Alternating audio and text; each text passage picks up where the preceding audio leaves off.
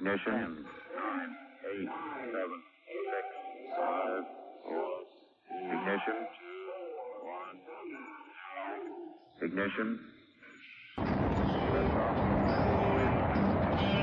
Bienvenidos a De la ciencia a la ficción.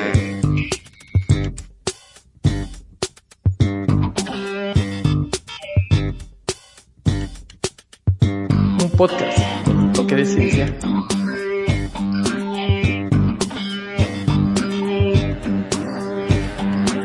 mucho de ficción.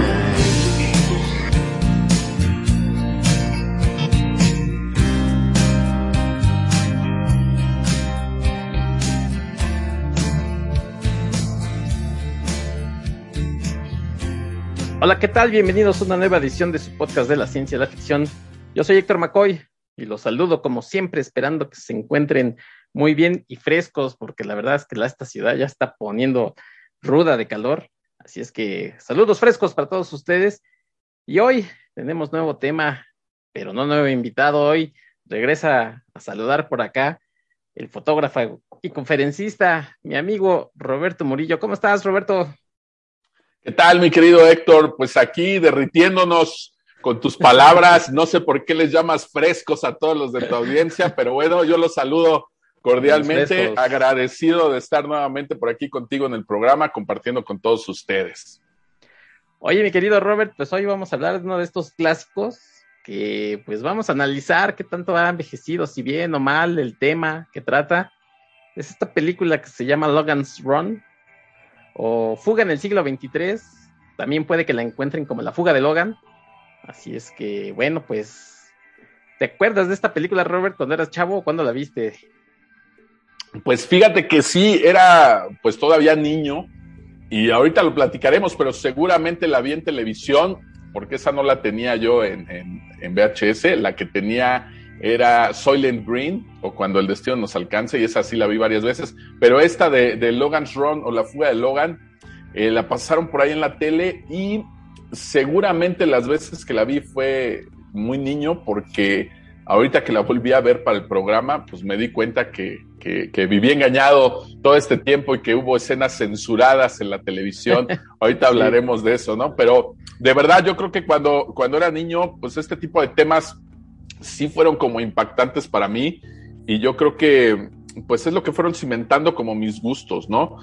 Cuando el destino nos alcance o, o libros como Un mundo feliz de Huxley, 1984 de Orwell, Fahrenheit 451 de Ray Bradbury, me gustaba mucho esta temática, ¿no? Estos futuros, eh, de repente, eh, aquí podría parecer al inicio una utopía, pero al final pues resulta ser una, una especie de distopía. Sí. Me gustaban este tipo de historias, ¿no? Y sí, cuando, cuando era muy niño, hace muchos, muchos años, fui niño y la vi por ahí en la televisión.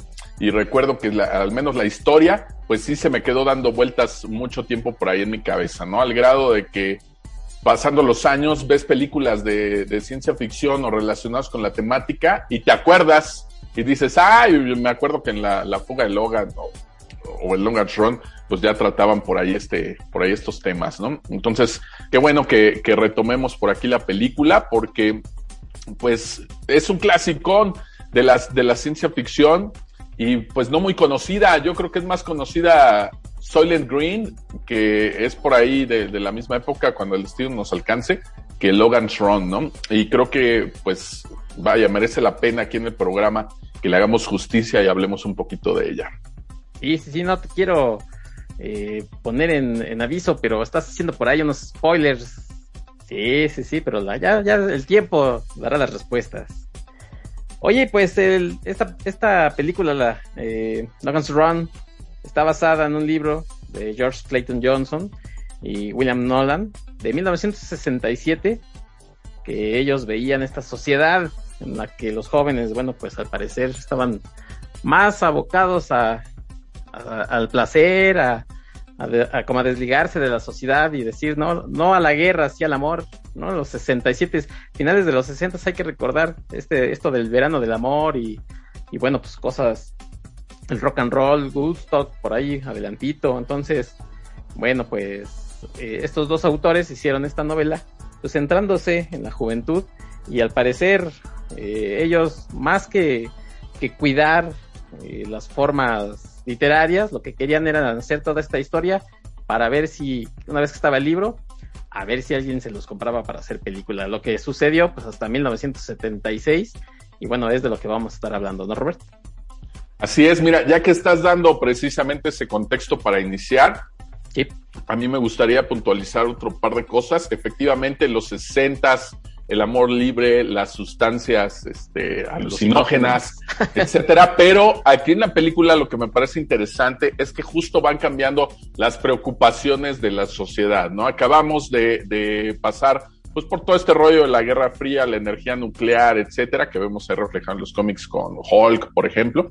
Y aquí ya hay otro tipo de preocupaciones, como la sobrepoblación o qué puede pasar después de una catástrofe o de una guerra, el cambio ambiental, el, cuidado al medio ambiente que, que, nos estamos acabando, la escasez de comida, etcétera, ¿no? Y, y esas preocupaciones pues, se ven reflejadas aquí, ¿no? La contaminación, todo eso viene plasmado aquí en la película y pues te habla del contexto en el que se vivía a finales de los 60 y a principios de los 70, ¿no? Claro que en la historia pues está llevado al futuro, pero pues recuerden que los libros, los cómics, las películas, etcétera, pues son un reflejo de lo que ocurre en la sociedad y pues aquí nos sí. están plasmando esas, estas preocupaciones, ¿no? Entonces, sí me parece interesante eh, como un documento de no ver eh, como algo futurista, por supuesto la historia es futurista, pero de lo que estaba ocurriendo por allí en ese momento, cuáles eran sus inquietudes, ¿no?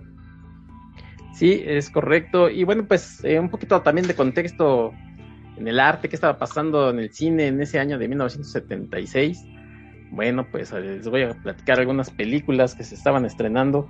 King Kong, el remake obviamente, eh, Rocky de Sylvester Stallone, Carrie, de, basado también en novela de Stephen King, La Profecía de, de, Richard Donner, aquella muy buena película, Taxi Driver, ¿no?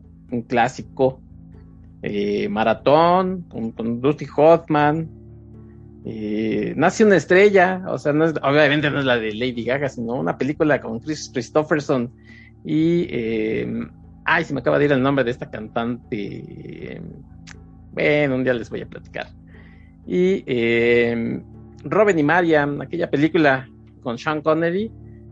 Así es que eso es lo que estaba pasando. Barbara Streisand es la, la cantante, perdón, perdón, pero pues, ya la edad luego también me pega. Entonces nace una estrella con Chris Christopherson y Barbara Streisand. Y bueno, eso es lo que estaba pasando en 1976, cuando Michael Anderson, director, eh, muy afamado porque, bueno, pues por ahí del 50 y 6, más o menos, 54, eh, haría una película que se llama La Vuelta al Mundo en 80 días, con David Niven como Phileas Fogg y, bueno, pues nuestro famosísimo Mario Moreno Cantinflas en el papel de Passepartout, que, bueno, pues tendría mucha fama, ganaría algunos Oscars, entonces, ese era el, ese era el prestigio que tenía Michael Anderson. También dirigió, curiosamente, pues una adaptación de 1984 algunos de ustedes lo recordarán quizás como director de Orca, la ballena asesina, un año después de esta película. Pero bueno, él fue el, el encargado de hacer Fuga en el siglo XXIII o La fuga de Logan, mi estimado Robert, en 1976. Así es, mira, y en todas estas películas que mencionas, quiero que pongan atención que nada de esto realmente era de ciencia ficción no eran ta, tan común las adaptaciones de, libros o historias de ciencia ficción al cine. Si bien ya teníamos algunos ejemplos como 2001 Odisea del Espacio de, de, Stanley Kubrick en el 68, o esta de Soylent Green, o Cuando el destino nos alcanza el 73, o Westworld, por ejemplo, del 73, que se convirtieron también en clásicos. La realidad es que en este momento la mayoría de las películas o de lo que se producía en el cine no tenía que ver con la ciencia ficción. Y precisamente Logan's Run pues llega en este momento de los setentas cuando las historias de ciencia ficción son populares en los libros, desde los 60, 70 ya eran populares, pero aquí comienza como un auge, ¿no? Claro, después de un año de Logan's Run, pues vendría Star Wars y pues cambiará completamente el mundo y la forma de ver las cosas, ¿no? Ahorita lo comentaremos eh, de, manera, de manera breve, pero pues llega en este contexto, ¿no? Cuando no hay muchas películas que se están, que se estén haciendo basadas en obras de, de ciencia ficción. Entonces, por eso creo que, que también tiene su lugar en la historia, porque resalta por lo que plantea aquí, ya verán más o menos de qué va la historia ahorita, y se van a dar cuenta cómo a lo largo de, de todos estos años, muchas películas e historias que han surgido después, pues tienen influencia de lo que se plantea por aquí en Logan Swan. Ya nada más como apunte, bueno, pues los actores principales son Michael York, como Logan 5. A él quizás lo ubiquen, en, eh, ha salido en muchas películas, pero hace unos 10 años, 12 más o menos, era el, era el jefe de Austin Powers en la, esta trilogía de películas. Entonces, probablemente por esa la, recordarán. También aparece Jenny Agutter, que es Jessica 6. A ella recientemente también, bueno, recientemente, 10, 8 años, apareció en, las películas de Avengers. Es una política ahí en la en, en Civil War. Es el personaje que, que, después llegaría casi al final, que resulta que es Black Widow, spoiler. Así es que pues, esta actriz muy guapa en aquellos años 70. Y también aparece Richard Jordan como Francis 7. Eh, Peter Ostinoff como el viejo, el old man. Y una aparición así que de esas que dice, ¡ay! Farrah Fawcett en sus primeros papeles, en el papel de Holly, y en toda su gloria, porque además ya porta el mítico peinado Farrah Fawcett pre Ángeles de Charlie, muy muy guapa la señora. Y bueno, pues eso es el reparto. Por ahí aparece un actor más. Ahorita, ahorita Robert nos va, nos va a dar esos datos. Pero, pues si tienes por ahí un resumen, Robert, de la película. Claro que sí. Bueno, pues la película comienza en un mundo futurista, ellos se escapan de ahí y ¡pum! se acabó. No, a ver, se, la, se las vamos a contar porque. Muchas digo, gracias, nos vemos. Eso fue todo, gracias por acompañarnos. Esto fue de la ciencia a la ficción. Este, no, bueno, se las vamos a platicar porque pues ya tiene bastante tiempo y no se ha hecho un remake, cosa bastante extraña porque por ahí desde los 90 ya se venía manejando que se quería hacer un remake de esta película, sí. se mencionó a Leonardo DiCaprio en el protagónico, se mencionó a Ryan Gosling, lo cual es una, una curiosa coincidencia porque pues él hace eh, un papel protagónico en, en, Blade Runner, la segunda parte, ¿no? Y aquí se menciona también a los runners. Vamos a ver que hay muchas palabras y, y conceptos que se mencionan en esta película que después, yo no sé si los tomaron de aquí, pero pues son coincidencias curiosas, ¿no? Pero bueno, hoy hablaremos sobre la huida de Logan. No esa que lleva a cabo en las películas de los X-Men en los cómics, por supuesto, es otro tiempo y es otro Logan. Uno que influyó en las historias de ciencia ficción que vendrían después. Hablaremos de Sandman o de los Sandman, mejor dicho, sin relación alguna con el enemigo de Spider-Man ni con cierto personaje también conocido como Morfeo. Logan's Run o la fuga de Logan que del año 76, ya lo dijo aquí mi querido Héctor. Bueno, pues, ¿de qué va esto? Pues imagina que puedes vivir una vida de paz y tranquilidad, teniendo comodidades y todos los placeres que pudieras desear hasta el día en que tengas que morir. Solo que hay un pero. ¿De qué va la película? Bueno, Estamos en el siglo XXIII, es el año de 2274. La humanidad llegó al borde de la extinción a causa de las guerras, la sobrepoblación y la contaminación. Se nos muestran habitando dentro de un domo opaco, donde se dedican a vivir felices, al ocio y a los placeres. Son alimentados por servomecanismos y, aquí voy a poner entre comillas, gobernados por una especie de inteligencia artificial Aquí es donde se nos revela un elemento fundamental de la película, que ese es el gran pero, y es que todas las personas al cumplir 30 años deben acudir a un lugar llamado el carrusel. Acuden aquí para morir, o más bien para ser renovados, otra vez entre comillas, ¿no? En una especie de ritual. Todo se muestra transcurriendo en un aparente estado de felicidad, pues se tiene todo lo que se desea para vivir. En este contexto, es donde vamos a conocer a nuestro protagonista, Logan, y a su compañero Francis, quienes son vigilantes. Vamos a poner atención a esto, pues en este lugar no se muestran realmente muchos oficios o profesiones. Así que, ¿para qué necesitamos vigilantes? ¿A quién vigilan los vigilantes? cómo se designan estos vigilantes, por qué ellos deben trabajar mientras todos los demás no trabajan, no hacen nada. ¿Por qué debe morir la gente o renovarse a los 30? ¿Por qué? ¿Por qué precisamente se da? ¿No? ¿Dejan de ser útiles? ¿Útiles para qué?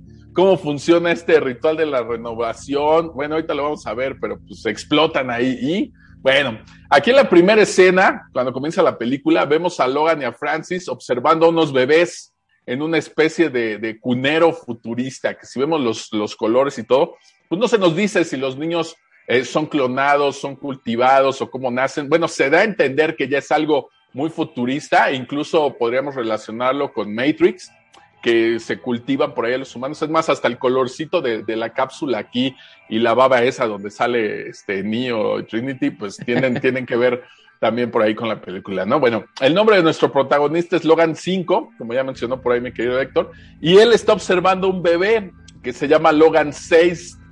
Nos da a entender que dichos bebés serán sus reemplazos cuando ellos mueran o se renueven, cosa que, bueno, jamás se explica del todo aquí en la película, ¿no?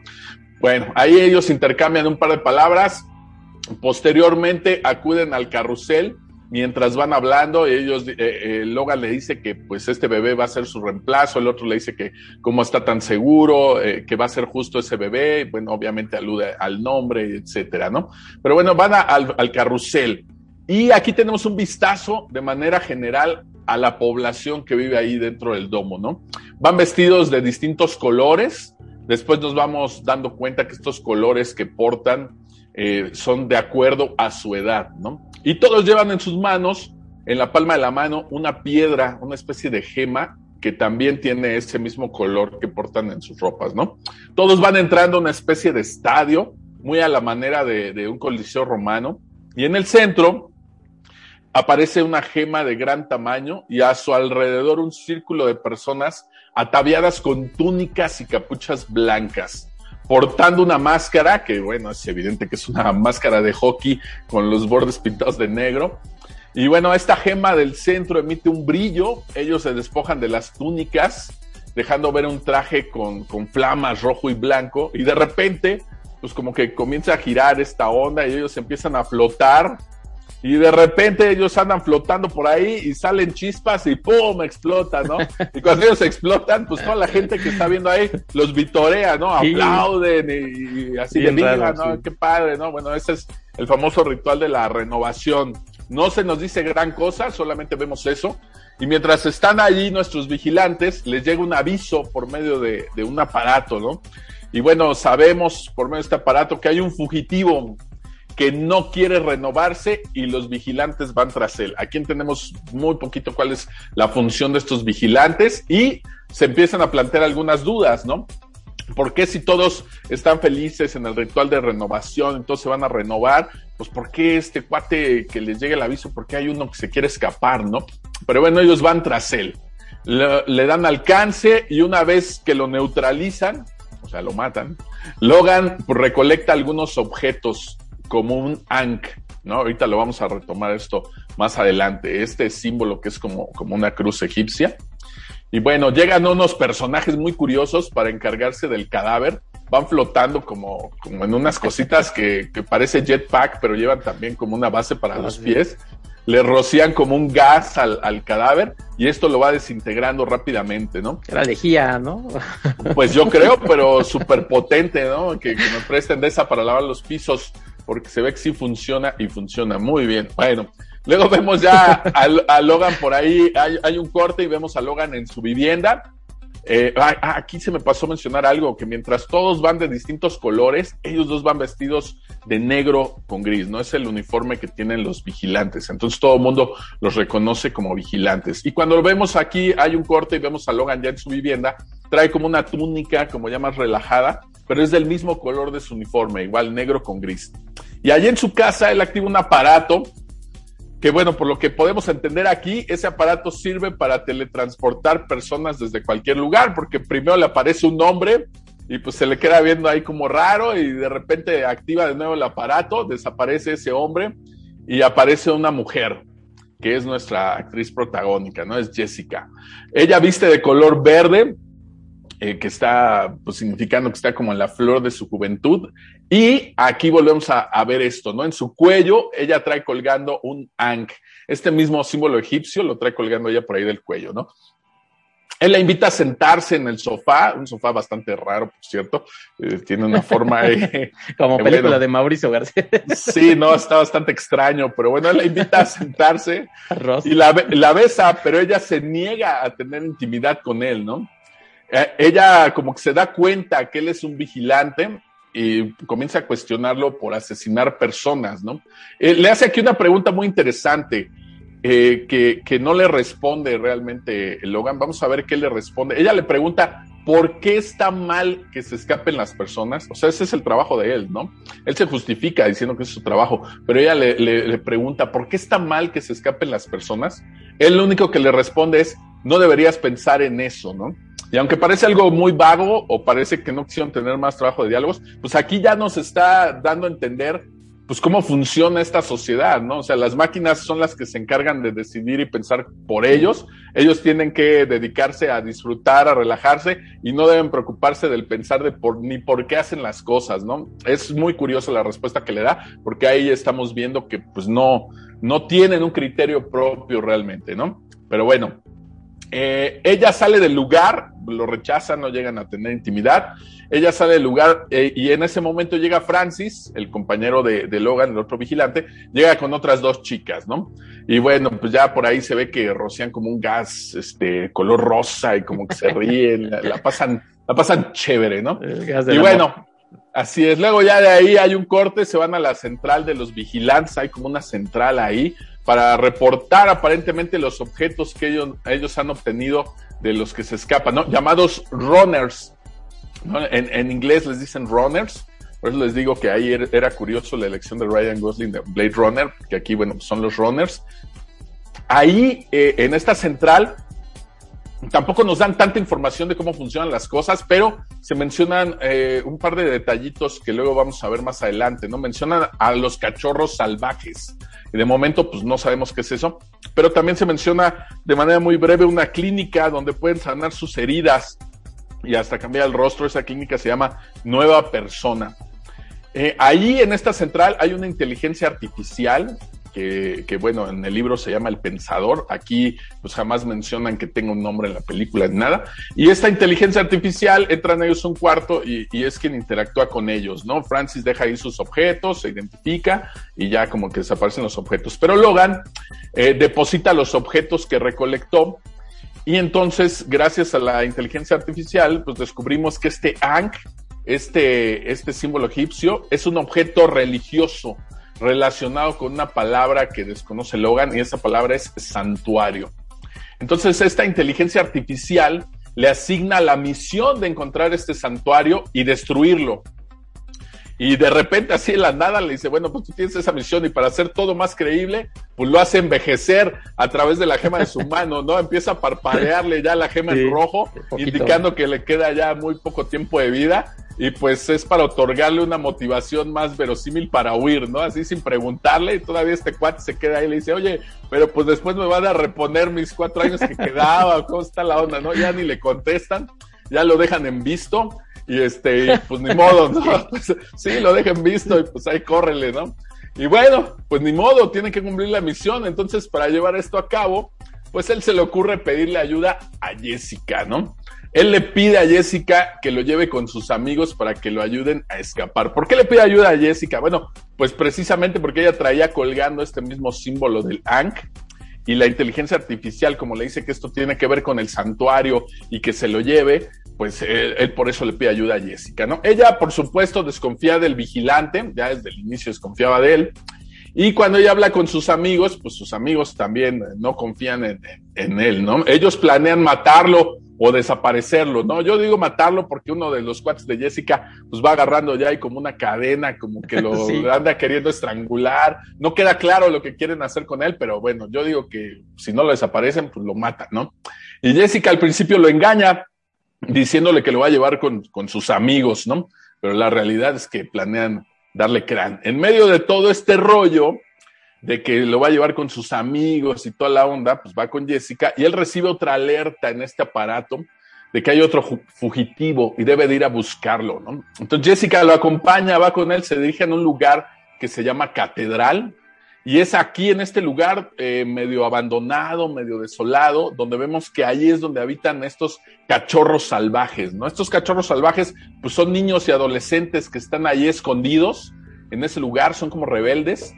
Él se enfrenta a ellos y después, bueno, de un intercambio de palabras, porque realmente no llegan a la acción de los golpes ni nada, pues él encuentra a la fugitiva. Eh, decide dejarla escapar y con este acto, Jessica comienza a confiar en él para ayudarle a huir, ¿no? Aquí hay muchísimas cosas que se van quedando como en el aire, pues no te dicen por qué hay niños pequeños que, que si lo pueden tener todo en la ciudad, pues por qué de repente niños pequeños y adolescentes deciden aislarse y vivir en un estado como salvaje y además en ese lugar tan feo que se llama catedral y visten como harapos y están sucios. Y, son como raterillos de, barrio porque una niña le roba un brazalete a Jessica entonces, Como aquella película de Valentín Trujillo. Mira, pues igual y hasta estaban inspirados ahí, pero no, la de Valentín Trujillo creo que fue después. Y este, bueno, nunca se nos explica nada de esto. Y, bueno, si esos niños son rebeldes y oyen, pues ¿por qué no tratan también de huir de la ciudad, no? ¿Por qué se quedan en ese lugar? Bueno, jamás se nos explica qué pasa ahí, ¿no? Pero bueno, de lo que ellos no se percatan es que Francis está tras ellos, el compañero de, de Logan, los ve juntos y se le hace sospechoso y los va siguiendo y él se percata de que su compañero Logan deja huir a, esta fugitiva. Entonces ahí él eh, como que comienza a ver que algo, algo no está bien por allí, ¿no? Francis mata a la fugitiva, ¿no? Esta fugitiva quien Logan dejó escapar, pues Francis llega y la mata, ¿no? Entonces Jessica eh, lleva un poquito después de eso, eh, se dirigen a, a ver, espérame aquí, no me acuerdo si ya me perdí, pero es cuando lo llega a la clínica, ¿no? Sí. De ahí hay, hay un corte, es que está como raro, la, la, película va transcurriendo y de repente le dicen, no, pues vamos a la clínica.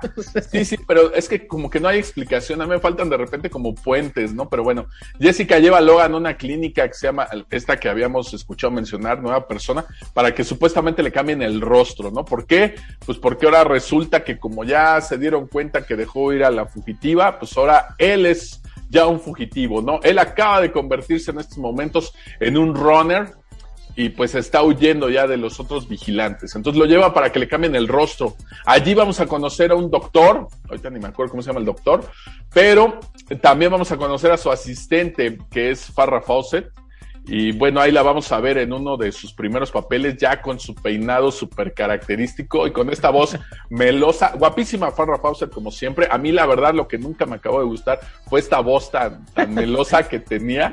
La verdad no, no me checa eso, pero bueno, yo porque hablo, no sé, como Alberto Vázquez probablemente, pero pues definitivamente fue, fue un, sex symbol de, de, su época. Claro, claro. Y guapísima, la verdad, ¿no? Bueno, ella bromea ahí un poco con Logan y cuando se está recostando ahí le dice que pida su cabello oscuro, ¿no? Que le cambien el cabello rubio que tiene por uno oscuro.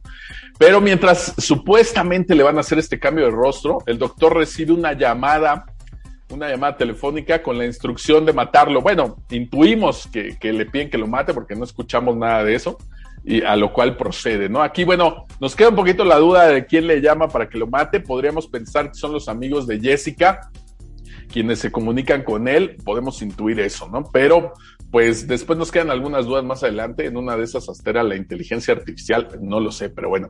Se enfrascan en una pelea, Logan y, el doctor, mientras la máquina esta que tiene láseres para cambiar la cara todavía sigue funcionando y al final pues es el doctor quien muere a, a, manos de su propia máquina, ¿no? Y ya cuando están medio escapando de ahí, pues llega Francis, su compañero vigilante que sigue tras ellos, y bueno, después por ahí de un intercambio de, golpes, pues salen huyendo, ¿no? Y aquí está esta escena que de verdad yo cuando volví a ver la película, dije, yo no recuerdo haber visto esto en la, en la película cuando era niño, porque Jessica lo lleva huyendo a través como de un tugurio, pero de verdad es un tugurio, porque ahí parece que se da rienda suelta a las más bajas pasiones, ¿no?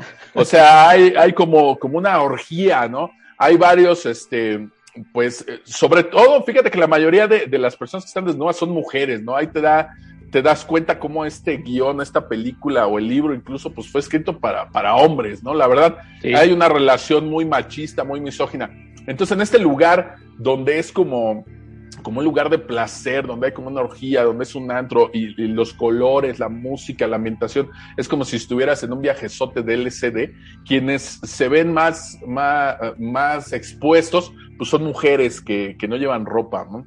En los hombres sí hay dos, tres por ahí, pero no, lo que más se ve son mujeres. Ellos intentan como atraerlos a, este, a, a esta orgía de placer. Ellos escapan por allí. Y bueno, Francis va siguiendo también sus pasos, ¿no? También por ahí medio se ve que quieren atrapar a Francis. Y ellos Y bueno, dudan, ¿me quedo o le sigo? Mejor Sí, sigo. caray. No, pues es, es como un viajezote del LSD. Sí. La verdad, esa escena yo no la recuerdo. Voy a ser completamente honesto, yo no me acuerdo. Quiero pensar que como la pasaban en televisión, probablemente la censuraron, la cortaron, porque yo la verdad no recordaba esa escena, ¿no? Digo, estaba yo muy chico, seguramente lo hubiera recordado, ¿no? Entonces, no, yo pienso que estuvo censurada por ahí en la televisión. Pero bueno, en este antro, ¿por qué lo lleva por ahí Jessica? Pues porque ahí en el antro, atravesando todo eso, hay una puerta secreta por la cual ellos descienden hacia unos túneles para poder escapar, ¿no? Cuando ellos van descendiendo ya en estos túneles, ya van huyendo, se encuentran con otros rebeldes. Allí podemos intuir que lo que piensa Logan es que ese es el santuario, ¿no? Y, y él no lo dice, claro, pero ¿por qué piensa eso? Pues porque ahí vemos que él sigue en su misión, activa un localizador para que lleguen más vigilantes a, a, encontrarlos y se encarguen de todos ellos, ¿no? Y efectivamente llegan de volada, ¿no? Que 911 ni, ni que nada. sí. Pues él apenas activa el localizador y en 10 segundos después ya están por ahí los, los, los otros vigilantes, ¿no? Aquí, bueno, hay otras cosas que, que probablemente no son tan relevantes para la historia, pero aquí tiene otra aparición Farrah Fawcett, llega ahí y, es la que corrobora porque estos rebeldes pues quieren encargarse de Logan porque por sus ropas lo identifican como un vigilante y Farrah Fawcett es la que eh, a través de ir recordando un poco dice, ah, no, sí, me acuerdo que en la clínica lo iba persiguiendo otro vigilante, entonces iba huyendo y entonces por eso lo dejan ahí vivo, ¿no? Justo en el momento en el que llegan todos los otros vigilantes, pues ya lo dejaron escapar y pues él sigue, él sigue huyendo por allí, ¿no? Eh, Francis lo, lo, encuentra, hay un intercambio por ahí de palabras y pues lo ataca, ¿no? Eh, Logan huye con Jessica hasta un lugar, pues llega, llega como al final de un túnel y resulta que tiene una puerta, todo esto como de tuberías y de fierro oxidado ahí en decadencia, pues resulta que hay una puerta con una voz y esta voz les pide una llave para poder pasar, ¿no? Esta llave que les pide, pues no es nada más y nada menos que el Ankh, este símbolo egipcio que ya habíamos comentado un poquito antes. Y ahí pasa una serie de tonterías que la verdad está, está muy bobo. O sea, él, en lugar de usar la llave que él lleva en su bolsillo, él trata de arrancarle a Jessica su ankh del cuello para ponerla ahí y entre que se la arranca y todo se les cae al agua y, y se queda ahí tirada la llave. Entonces él se acuerda. Curiosamente que, ve un charco ahí.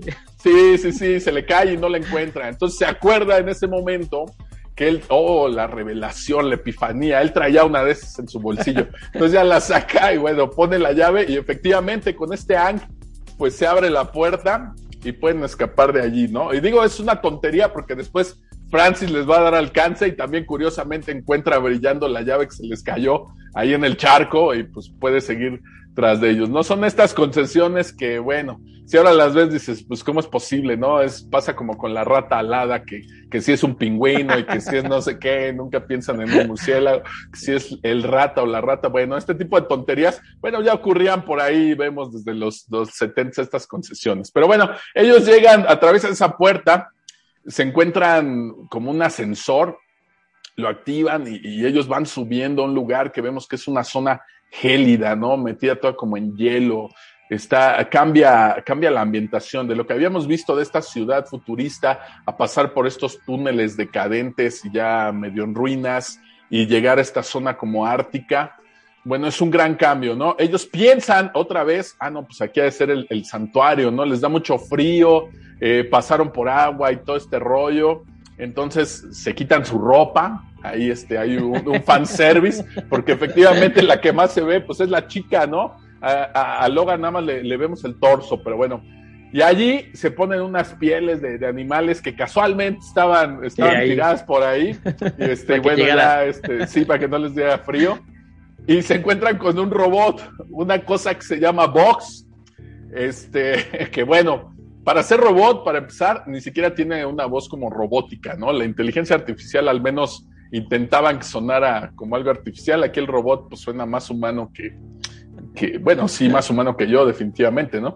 Pero bueno, el robot este se avienta unos diálogos ahí fumadones, por ejemplo, les dice, soy más que una máquina, más que un hombre y más que una fusión de los dos, ¿no? Y entre que tiene, sí, no, ay, nanita, ¿no? Y, y entre que están ahí intercambiando palabras, pues él les muestra que tiene a varios humanos allí congelados y, les narra una cosa que es medio rara, ¿no? Les dice que cuando la comida que les provee el mar comenzó a escasear, él comenzó a almacenar estos humanos allí como medida precautoria.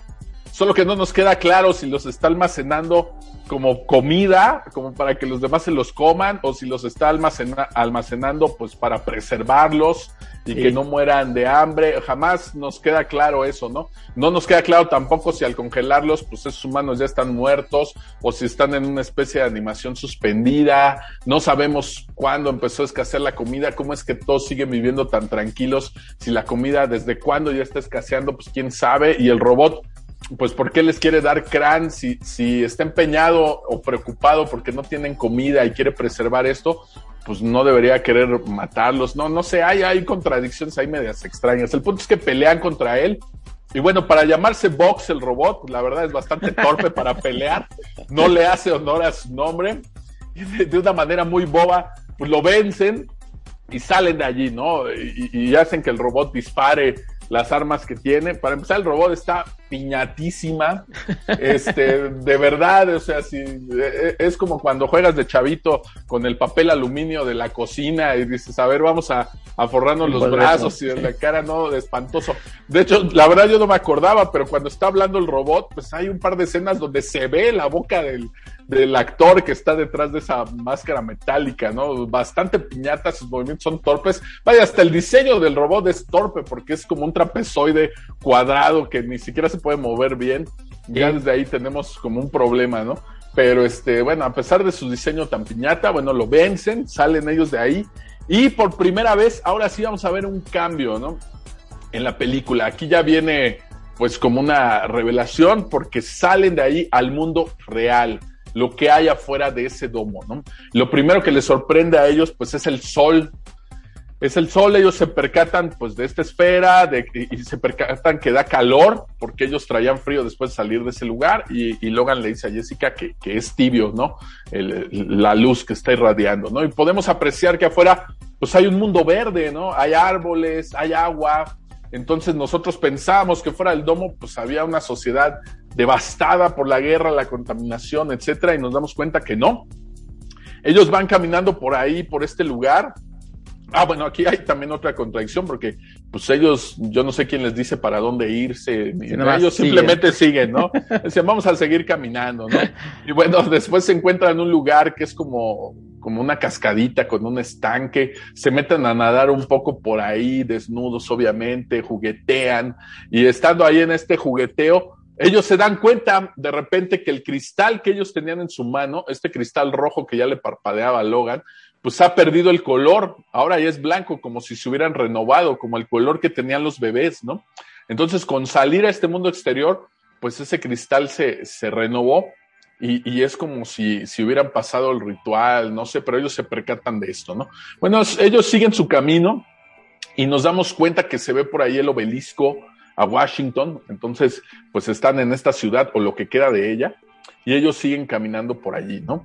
Eh, después de pasar la noche, eh, pues con un poco de frío y todo, pues siguen, siguen su camino. Aparte, bueno, aquí hay otra cosa, ¿no? Ellos van cansados, y yo pienso, pues que no tendrán hambre en toda la película. sí, los vemos descansar, pero no los vemos comer nada, ¿no? Yo no sé sí. qué comen. Entonces a mí por eso me queda esta duda. Cuando el robot tiene almacenados a los humanos allí, pues no sé, a mí me da a entender que los almacena para que los demás se los coman, ¿no? Muy al estilo de Soylent Green, pero pues jamás ves qué es lo que comen. Entonces ellos también ahí en el mundo exterior, pues parece que no les da hambre. Ellos siguen caminando y caminando y pues cuando ellos dicen, mira, hay agua, yo pensé que iban a ir a, beber agua, a saciar su sed. No, se meten a nadar, ¿no? Lo que ellos querían era nadar desnudos. Entonces no les interesa comer ni, ni beber agua, ¿no? Pero bueno, ellos siguen adentrándose en, en esta ciudad y también ahí hay otra cosa curiosa, ¿no? Esta ciudad que vemos de Washington, eh, pues es Washington en los setentas, ¿no? O sea, es como se veía en los setentas, las ruinas de Washington en los setentas. No es una sociedad futurista. O sea, hay por ahí un, gran vacío, que no sé dónde quedó eso. ¿Cómo pasaron de ser ese Washington de los 70 a caer en una guerra y a de repente estar viviendo en un mundo, eh, en un domo tan tecnológicamente avanzado, con inteligencia artificial, robots, una ciudad que les provee alimento y todo lo que quieren, eh, no sé, hay por ahí un, hueco argumental que, que, no era necesario que te lo platiquen, pero si hubieras mostrado una ciudad un poquito futurista, pues no se sentiría tan grande la brecha, ¿no? Pero bueno, ellos siguen caminando a Washington y llegan a donde está la estatua de Abraham Lincoln. Y, aquí hay algo también curioso, porque ellos observan la estatua, se dan cuenta que es como ellos, pero, hacen notar una cosa. Sí, pero, sí. pero, pero tiene cara de chango, ¿no? ándale, sí, ándale, aquí ya tenemos un, crossover con el planeta de los simios. No, pues estaría excelente. No, aquí de lo que ellos se percatan es que, es viejo, ¿no? Que sus facciones son distintas a las de ellos. Se percatan que es viejo, ¿no? Y mientras ellos adentran en esta ciudad, van a encontrarse precisamente un anciano allá adentro, está en compañía de muchos gatos. Después de observarlo y acercarse ahí cautelosamente, pues hay un intercambio por ahí de palabras. Este anciano, pues viste igual con harapos, eh, ya el pelo canoso, la barba, etcétera, y él les cuenta que vive solo desde hace mucho, ¿no? Bueno, él, puntualiza que desde que murieron sus padres y que ocasionalmente ha visto a una que otra persona allá afuera. Lo que quiere decir que si hubo por ahí algunos sobrevivientes y nos da a entender que pues, no fueron no fueron muchos, ¿no? Porque si no, pues él, él hubiera tenido contacto con más personas, ¿no? Él les muestra algunas cosas, eh, eh, ellos le cuentan algo curioso, por ejemplo, que, que, nunca habían visto un gato, ¿no? Y aquí nos damos dando cuenta que mientras están en esto, pues Francis los alcanza, ¿no? Aquí también, pues yo no sé cómo supo Francis por dónde seguirlos, ni ellos se sabían el camino vaya, si les seguía de tan cerca, pues cómo no los alcanzó en la noche cuando estaban durmiendo y les dio crán. Bueno, él es que los alcanza ahí, ¿no? Él como que agarra a la, a chava, la tiene como amenazada y resulta que lo que los salva un poquito antes de que le disparen a, Logan es que Logan le dice que voltea a ver la palma de su mano, ¿no? Entonces voltea a ver la palma de su mano y se da cuenta que su cristal pues ya es color blanco también, ¿no? Como lo mismo que le pasó a Logan. Él se sorprende este, tira, tira la pistola, aquí como que duda un poco, y pues ese es el momento que necesitan como para, para que Jessica huya de ahí, y pues ya Francis echa un brinco y se empiezan a armar ahí los, los catorrazos entre Logan y Francis, bastante coreografiado, se nota por ahí el, ensayo de la pelea, flojona, la verdad está flojona la pelea, y pues termina con la muerte de Francis, ¿no? Abatido por un golpe de Logan. Ah, aparte aquí, híjole, pues el cliché, ¿no? Se ayuda de una bandera de los Estados Unidos, le pega así con, con el mástil de la bandera, con el esta bandera, ah, ¿no? Y con eso, con eso puede abatirlo, ¿no? Y finalmente, pues muere ahí este Francis en los brazos de, de Logan, ¿no? Así era, era su amigo, ¿no? Y pues este momento de duda. Aquí, aquí me parece curioso cómo, cómo si él duda, de lo que está pasando allá afuera, porque él seguía en su papel de vigilante, de, de atrapar a, Logan, que era un fugitivo, pues ¿por qué cuando ve esto de, de, la palma de su mano, pues ¿por qué no hay un intercambio de palabras? ¿Por qué no platican? ¿Por qué no hay un diálogo? Eran amigos, ¿no? Y si él, vaya, si él duda, pues a lo mejor le ha dicho, bueno, ¿qué está pasando? No, pues yo tampoco sé qué está pasando, pero pues el ritual de la renovación, mira a este señor viejo. Aparte, Francis ve al viejo y no se sorprende, ¿no? Ellos cuando llegan y ven al viejo, este, pues están sorprendidos. Jessica hasta le dice que si no le duelen esas grietas en su cara y trata de tocarlo y todo este rollo. Y Francis cuando ve ahí al viejo, pues él como que le da lo mismo, ¿no? No le interesan ni los gatos, ni el viejo, ni nada. Él lo que quiere es darle matarilli a Logan, ¿no? Y ni viendo la gema de, de, la palma de su mano, pues tiene por ahí un pequeño momento de duda, pero ni así está abierto a ver, pues, qué es lo que está pasando allá afuera, ¿no? Bueno, ya aquí estamos en la parte final de, de la película ellos en este momento deciden que lo que van a hacer es llevarse al anciano de regreso a la ciudad, a esta ciudad del domo donde vivían, pues para mostrarles a todos la verdad que existe allá afuera y que no tienen que morir tan pronto, ¿no? Es la decisión que ellos, que ellos toman y pues lo llevan ahí a, a, la ciudad, ¿no? Ya cuando van llegando, pues vemos que, que también hay una cosa rara porque ellos van a ingresar a la ciudad por un lugar como por donde se filtra el agua y por ahí ni fue por donde salieron. Ellos salieron donde estaba el robot de este box. Entonces, ¿cómo saben por dónde entrar? O sea, ¿cómo saben que si se meten ahí, no se van a ahogar? Bueno, total que se meten ahí, quitan unas rejas, van buceando, se meten a la ciudad y llegan justo cuando las personas van a acudir al Coliseo para otra renovación y él les empieza a gritar, ¿no? No lo hagan, no lo hagan, no tienen que, que morir tan jóvenes y les enseña la, la, gema de su mano y todo, pero pues todos lo ven así como loquito y pues le dan el avión y llegan otros vigilantes y los atrapan, ¿no? Y ya dices, pues qué onda, ¿no? Y lo, llevan a, a, este centro de, de control de los vigilantes y estando ahí lo meten como si fuera un interrogatorio, ¿no? La, inteligencia artificial le pregunta cosas y se ve ahí como si estuvieran también en medio de otro viaje. Logan como que se resiste, les dice que no hay ningún santuario allá afuera, que no lo encontró, que no lo pudo destruir ni nada de esto. Y de repente, pues después de pasar este interrogatorio, pues igual se resuelve todo de manera muy sencilla, se les escapa. este, y después de un intercambio de golpes, salen unos disparos como a la máquina central que tenía los mismos colores eh, con los que ellos se identifican y, y, eso desata una reacción en cadena, cual estrella de la muerte tenemos aquí sí. a nuestro Luke Skywalker que con un par de disparos, este, pues pum, de repente todo empieza a explotar, ¿no? Pa, pa, y de repente toda la ciudad ya está envuelto, no, y no nada más este, explotan las máquinas, sino que hasta los edificios de concreto se empiezan a derrumbar ahí, vueltos piedra, no, no sé, una extraña reacción en cadena, muy al estilo de Estrella de Muerte. Entonces ahí es cuando ya la, la gente comienza a salir del, del domo, salen de, de, esta ciudad y ven al anciano, que pues es la prueba viviente de lo que les decía Logan, y comienzan a rodear al anciano, se le acercan, y este, pues una chica es la primera que se acerca como, como a tocarlo, a ver qué es real. Y ya, pues ahí prácticamente termina la película, ¿no? Sale Logan con Jessica, este, se acercan uno al otro, ahí se quedan como abrazados y pues como a la espera de un nuevo futuro. Mientras toda la gente se le va acercando al anciano, obviamente todos entendemos que ahí pues lo que quieren es atraerlo a, a estos juegos sucios de placer hedonista y se va a armar la, la con el anciano. Pero este, no, no, no, pues quién sabe, la verdad, pues todos se le acercan de, con, con pues con curiosidad, ¿no? Y termina por ahí ya la, la, película, ¿no? Aquí, este, pues hasta aquí la historia. La historia, pues está interesante. Hay muchísimas cosas de las que podríamos hablar eh, que se quedan como en el aire. ¿Qué pasa por ahí en esta sociedad, no? ¿Cuáles son sus reglas? Hay tabús, hay temas de los que no se puede hablar en esta sociedad, ¿no? Cuando Logan le dice a esta chava que pues, no pienses en ello la primera vez que la encuentra, ¿no? ¿Quién construyó al robot de este box y, y por qué, ¿no? ¿Cuál es su propósito? A Francis, pues como ya les dije, no le sorprende ni el exterior cuando sale tras ellos, ni el viejo, ni los gatos, ni nada, ¿no? Y aquí, a pesar de que están entregados al, al placer y toda esta onda, pues como que no existe entre ellos el concepto del amor de pareja, ¿no? Como que son todos promiscuos, porque cuando ellos pasan por el cementerio, cuando están llegando a Washington, pasan por un cementerio y ven las lápidas y no comprenden lo que significa esas letras que dicen amada esposa o amado esposo, ¿no? Ya después el, el, viejo medio se los explica, pero ellos no entienden a qué se refiere. Entonces, pues más bien están entregados a, pues a, a, una sociedad de desenfreno y de placeres y de ocio, ¿no? Pero no comprenden por ahí estos conceptos, ¿no?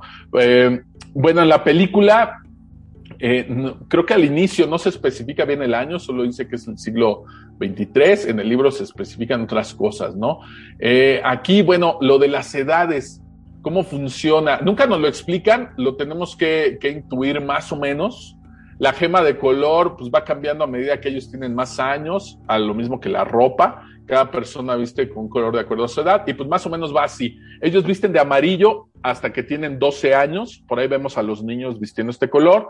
Luego de los 12 hasta los 24 visten de color verde, que es el caso de Jessica y de Farrah Fawcett. Y bueno, de rojo visten de los 24 hacia, hasta los 30. Aquí vamos a ver que hay unas variaciones. Se notan, por ejemplo, en el rojo, que unos salen como de rosa fuerte, otros como de durazno. Son como variaciones del rojo, ¿no? Y, se va haciendo más intenso el color a medida que se van acercando a sus 30, que pues ya es el final de su vida, ¿no? Y cómo se muestra en esta sociedad la individualidad, bueno, pues aquí lo poco que podemos ver, pues es a través de, los accesorios, ¿no? Principalmente la joyería. Todos llevan como distintos accesorios, cadenas o el ankh en este caso, y pudiera ser que también un poco por el peinado, ¿no? Sobre todo porque vemos allá a Forra Fawcett con su peinado característico. ¿no? Nos damos, nos damos cuenta que cuando ellos están en el cunero, eh, al inicio de la película, pues los bebés tienen un cristal blanco, ¿no? En, en, la palma de su mano. Y así es como queda el cristal de ellos cuando ya salen a, al mundo real. Pero bueno, aquí lo que sí nos plantea la película son tres segmentos de la sociedad que están muy, muy, muy representados ahí. Uno que es la sociedad utópica, que es donde están todos estos habitantes con sus túnicas de colores bien divididos por edades, etcétera. Luego hay otro que tendría que ser el circo, que es esta gente que acude al carrusel en medio de, este estadio, como si fueran lanzados a los leones ahí en el Coliseo, ¿no? Que van vestidos con estas túnicas blancas y luego con este traje de flamas. Y por último, pues tenemos a los subterráneos, ¿no? Que es donde viven los runners buscando el santuario, ¿no? Que aquí híjole, pues hay este, otras dudas. Todos estos runners que vivían en, en, en estos túneles subterráneos, pues ¿por qué estos nunca salieron a, a, al mundo real, no? ¿Por qué ellos no encuentran esa puerta? O, o porque ellos no tienen la llave, porque ellos no tienen el ANC, ¿no? ¿Y de dónde sacó Jessica el ANC? ¿Quién se los da? ¿Quién los fabrica? quién es el que les dice por dónde tienen que escapar, cuál es el camino y por qué los que están ahí no escapan, ¿no? Pareciera que ellos únicamente sirven como puentes para decirles por aquí es por donde se tienen que ir. Y parece que tampoco están conscientes que allá arriba estaba Vox y que se los estaba echando a todos congelándolos, ¿no? Los están mandando al santuario, pero pues se los están mandando al Vox para que los congele, ¿no? Entonces hay ahí algunas contradicciones y cosas que quedan pues muy en el aire de, de, la película y a pesar de que es una, una historia buena, creo que sí hay, hay algunos detallitos que, que se le van, ¿no? Plantea muy bien sí. la situación. La verdad, eh, ahí se ve la chamba del director, porque desde el inicio de la película entendemos muy bien cuál es la situación que están viviendo allí dentro del domo. En los primeros 10 minutos ya entendimos perfectamente cómo uh -huh. funciona todo, etcétera, etcétera, ¿no? Entonces, la verdad, muy buena chamba el director. En cuanto a la música, me parece curioso que que cuando estamos hablando de la inteligencia artificial y, y, y, de lo que alude a esta ciudad tecnológica, pues hay sintetizadores digitales, ¿no? Que nos están mostrando la modernidad y contrasta, sí contrasta con, con el sonido de, de, una orquesta cuando nos quieren mostrar un lado más humano, ¿no? Entonces ahí se nota un poquito la diferencia en la música y muy bien porque pues eso nos ayuda a entender lo que está pasando por ahí en la, en la historia, ¿no?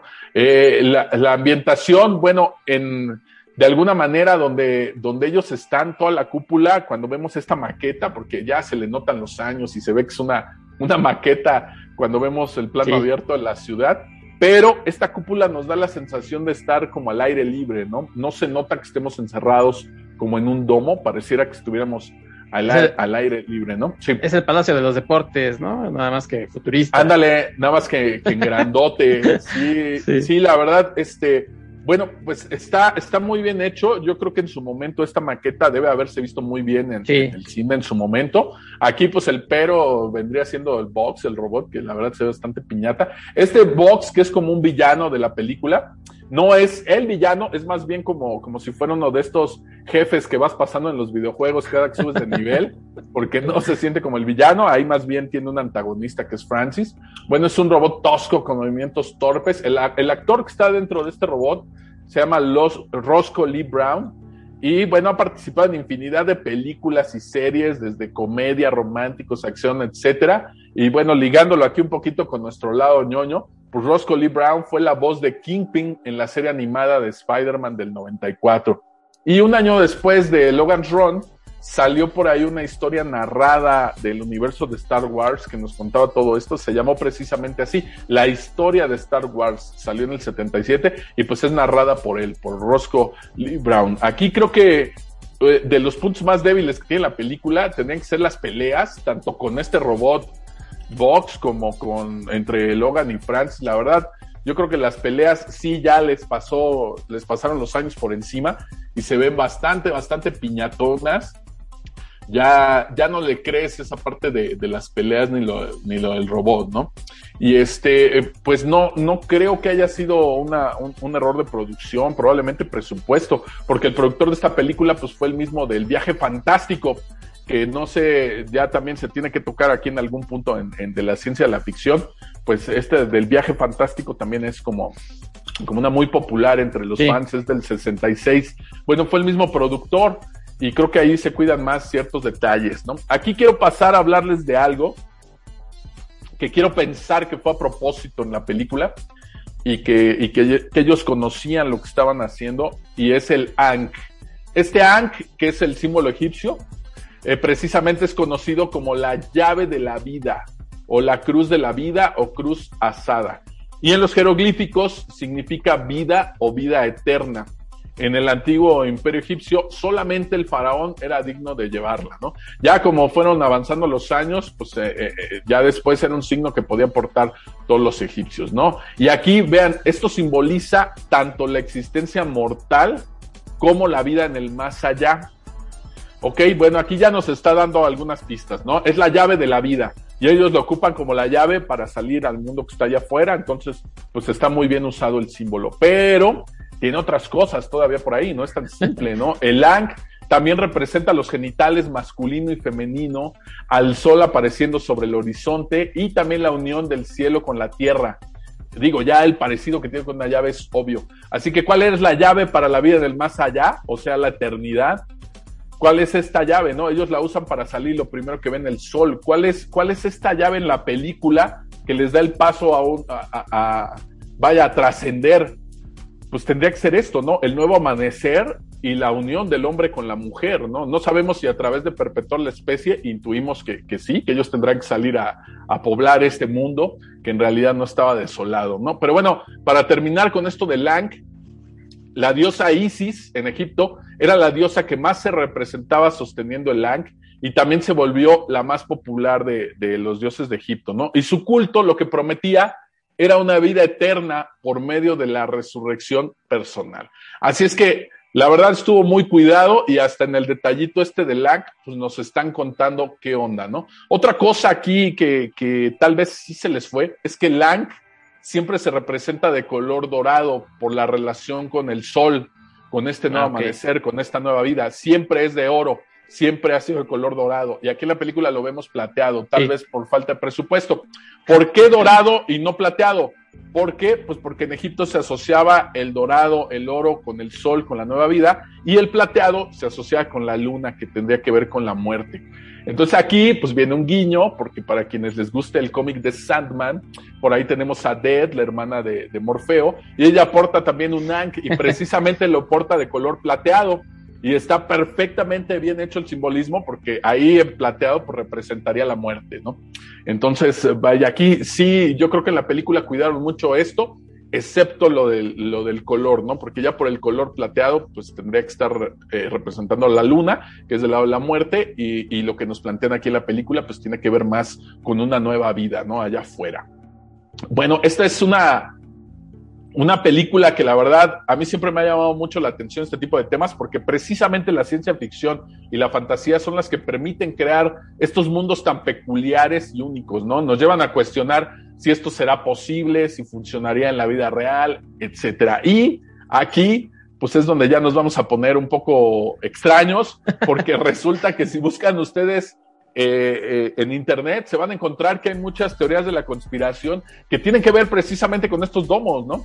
Que, que, si se está construyendo un domo en Indonesia, que si no, que si Estados Unidos está construyendo el suyo en Houston y no es el Astrodome de Houston porque ese ya fue demolido hace algunos años, este, pero de verdad se está planteando así y si se meten a buscarle más información van a encontrar que este planteamiento de los domos o de ciudades eh, delimitadas por un domo, pues existe en planos desde 1920.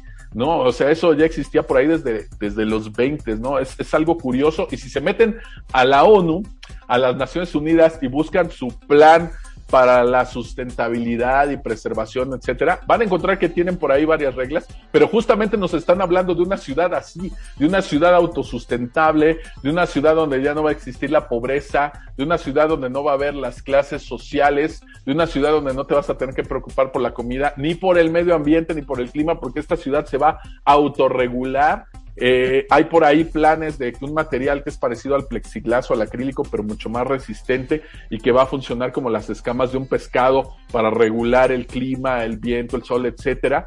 Entonces, eh, híjole, ¿no? Estas teorías de la conspiración que, que, mencionan mucho esta película de Logan's Run, pues a lo mejor se les olvida que muchísimo de lo que hay en la ciencia ficción, pues precisamente hoy lo, lo, podemos ver, ¿no? Star Trek ya nos había mostrado por ahí lo que podría ser un teléfono celular o incluso un iPad, ¿no? Si vemos el, el, Star Trek de, del 77, me parece que es, 70, sí, 76, 77, este, podemos ver por ahí ya como si fuera una tableta, ¿no? Y ahorita diríamos, ay, mira, eso es como un iPad. Pues claro, se les tuvo que ocurrir cómo podrían ser las cosas en el futuro y alguien dijo, pues vamos a tomar este, este modelo, este diseño y podemos hacerlo realidad, ¿no? Entonces es curioso toda la cantidad de información que aparece de teorías de la conspiración basadas en la película de, de Logan's Run y de esto de vivir en un domo y hasta le ponen fecha, ¿eh? Tiene fecha de cumpleaños, dicen por ahí, que para, para el 2030 ya están construidos por ahí estos domos, ¿no?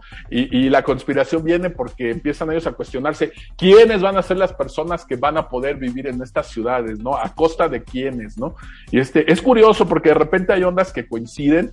Me metí a ver uno de estos videos nada más por mera curiosidad y es un video del 2018. Y precisamente en este video, fíjate qué curioso que lo primero que mencionan es que va a existir como una pequeña purga a través de una epidemia y esa epidemia va a ser mundial, pero que como, como el porcentaje de la población que se tiene que morir no llega a ser suficiente, después de esta, de esta epidemia viene una guerra y entonces con esta guerra ya vamos a tener suficientes bajas como para poder delimitar estas poblaciones a estos domos donde se pretende vivir, ¿no? Digo, de repente pues te, te da risa estas teorías de la, de la conspiración, pero pues ya después de haber pasado la pandemia y de haber ahorita cómo anda Rusia con Ucrania y todo este rollo y que si el petróleo y que en esta semana Estados Unidos va a liberar 180 millones de barriles de petróleo para regular el precio, pero solo en su territorio y pues la economía de los otros países que se vaya al cuerno pues de repente dices, caramba, ¿no? O sea, todas estas películas de ciencia ficción y teorías de la conspiración y etcétera, qué privilegio estar vivos, mis queridos escuchas de, de la ciencia de la ficción, porque nos toca vivir precisamente lo que nos planteaban nuestras películas favoritas en carne propia, ¿no? Sí. Ya a ver, a ver en qué momento nos toca lo del Soylent Green, caray.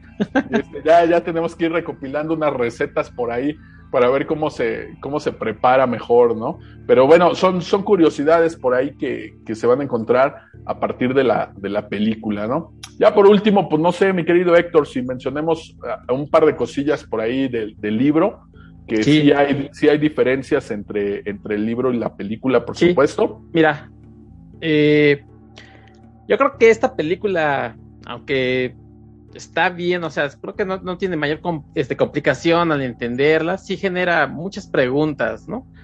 Más de las que a veces el, da respuestas. Hablábamos en un principio sobre los autores y pues sobre esta época en la que hicieron el, el libro. Y bueno, pues por lo menos yo, una de las conclusiones que saco es que ellos tenían como su punto focal pues en la juventud, en que se estaba descarriando, y al final la moraleja de esto es, ¿saben qué? Regresen a sus orígenes, regresen a la familia, regresen eh, a, envejecer, porque pues, hay que recordar que en aquellos tiempos era no confíes en nadie mayor de 30 años, entonces aquí cuando se encuentran con un hombre mayor es, ah, sí, el viejo, ¿no? Eh, hay que, hay que regresar a, ser viejos también, a, madurar, porque pues obviamente esta ciudad que, que ya nos eh, describió el Roberto, pues todo era placer, ¿no? No, tienen ahí nada más que estirar la mano y ahí está el placer en todos lados. Curiosamente, eh, en la película, pues la ciudad, la ciudad es un centro comercial, ¿no? Prácticamente está rodada en un centro comercial. Ve, vemos las escaleras eléctricas, es, supongo yo que el futuro para ellos era así, es un centro comercial. se, se ahorraron, me imagino que una lanísima de crear una ciudad, entonces pues van ahí al centro comercial y ahí filmaron. Y este, esta idea de, obviamente el, libro yo quiero suponer que, que, explica más cosas, desafortunadamente pues no, no, no te dio tiempo de leerlo, pero en, en la, lo que es la película nunca se explica efectivamente quién hizo esto, esta ciudad, como, como ya planteó Roberto, y luego eh, si fueron los jóvenes o fueron una sociedad de gente, digamos, común y corriente, que después los jóvenes dijeron, por culpa de, de, los mayores, es que ocurrieron las guerras, es que ocurrió hambruna, es que ocurrió, pues mejor vamos a quitarlos, vamos a, hacer una sociedad en la que sean los puros jóvenes, nos quedamos nosotros, está, programamos las, las computa supercomputadoras que, que nos van a regir y además, pues bien de volada porque eh, estamos en 1976, que es la película, vamos a suponer que de a partir de ahí fue que empezaron las guerras y en el, en el futuro de la película es 2274, entonces, o por lo menos el siglo 23, pues también de volada hicieron las supercomputadoras, ¿no? Que rigen todo esto. ¿Quién les da mantenimiento? Como dice eh, Roberto, bueno, aparentemente esta sociedad está dedicada al placer, pero pues ¿quién les da mantenimiento? O sea, van a la escuela, no van a la escuela, eh, estos doctores estudian o no estudian, este, ¿por qué estos pobres vigilantes a ellos sí les dan esa chambita? Eh, ¿Cómo se consiguen ese trabajo? O sea, son un montón de preguntas, ¿no? Que, que uno se plantea ahí en, en, en, la película. Desde luego, pues como entretenimiento creo que, que ha envejecido porque pues estamos ya acostumbrados a otro tipo de película. Bien, ya lo dijiste, Roberto, al año siguiente fue Star Wars, entonces el nivel tanto de eh, de producción como de lo que vemos eh, eh, en sí, o sea, del desarrollo de, la historia, pues es, parece abismal, ¿no? Entonces, por ejemplo, el vestuario, uno lo ve y dice, hay esas telitas, hay, parecen como, como si fueran romanos prácticamente. Curiosamente, o por lo menos yo no sé cómo lo relaciono, pero este ropaje del 76 que parece futurista eh, se usaba en los 80 después, o sea, a principios de los 80 se usan estos mayones, este tipo de, de, ropas que usan los hombres. Busquen por ahí fotos. Yo por lo menos fue lo que me acordé y sí, en lo que veía la película lo busqué. Busquen a, a, cualquier cantante de principios de los 80 de pop y van a ver que usan tipo de mayón como lo que están usando en la película. Entonces, pues no iban tan mal encaminados, ¿no? Lo que iba a ser el futuro. Busqué, por ejemplo, Miguel Bosé, tiene por ahí fotos en los que parece que, que iba a salir de extra en esta película. El, lo que vemos en Star Wars, no, pues ya es súper avanzadísimo, ¿no? O sea, eh, los efectos especiales son otro mundo. Y aquí, bueno, pues sí se nota como, como lo comenta Roberto, esto de la, del, del domo, pues es una maqueta, pero además que, que, ponen sobre, sobre el paisaje natural, entonces pues ya de pronto se ve el efecto, ¿no? Entonces uno dice, eh, pues lo ve con, con, con, inocencia, con cariño, así de, ah, bueno, pues e-, era lo que se usaba en esos entonces, ¿no? No hay más. Y, y se plantean un montón de preguntas, o sea, por ejemplo, esta, esto que, que, que, mencionas tú de la gente que está ahí congelada, ¿es para que se los coman ellos o era una función de, de ese robot que era congelar comida? Y al no haberla, pues llegaba la gente y pues ni modo, pues era lo que congelaba, ¿no? Porque eran seres orgánicos, a lo mejor su función era congelar eh, seres orgánicos y pues lo que encontraba era personas, pues órale, ¿no? Eh, ¿Por qué existe esta como división en la sociedad o en, o en, el domo si se supone que todos eh, lo que buscan es placer? O sea, habrá que habrá gente que sí como con un defecto en lo que no su programación, pero sí lo que les enseñan ahí de tú dedícate a, a, ser feliz, habrá gente que se cuestiona y entonces quiere escapar. Yo creo que se entiende lógico eso. Pues, en el mundo eh, común y corriente, en el mundo real, pues hay gente que nos cuestionamos cosas, ¿no? Entonces, supongo que en este mundo también habrá gente que se cuestionaba y por eso quería escapar de morir. Eh, yo no, yo entiendo que, que esto de morir era necesario porque creo que era un domo que que tenía como restricción en los recursos que tenía y que si no, además de que no querían gente mayor, bueno, si no lo mataban, se mataban a cierta edad, eh, no les iba a alcanzar estos recursos, ¿no? Que a lo mejor ya empezaban a escasear.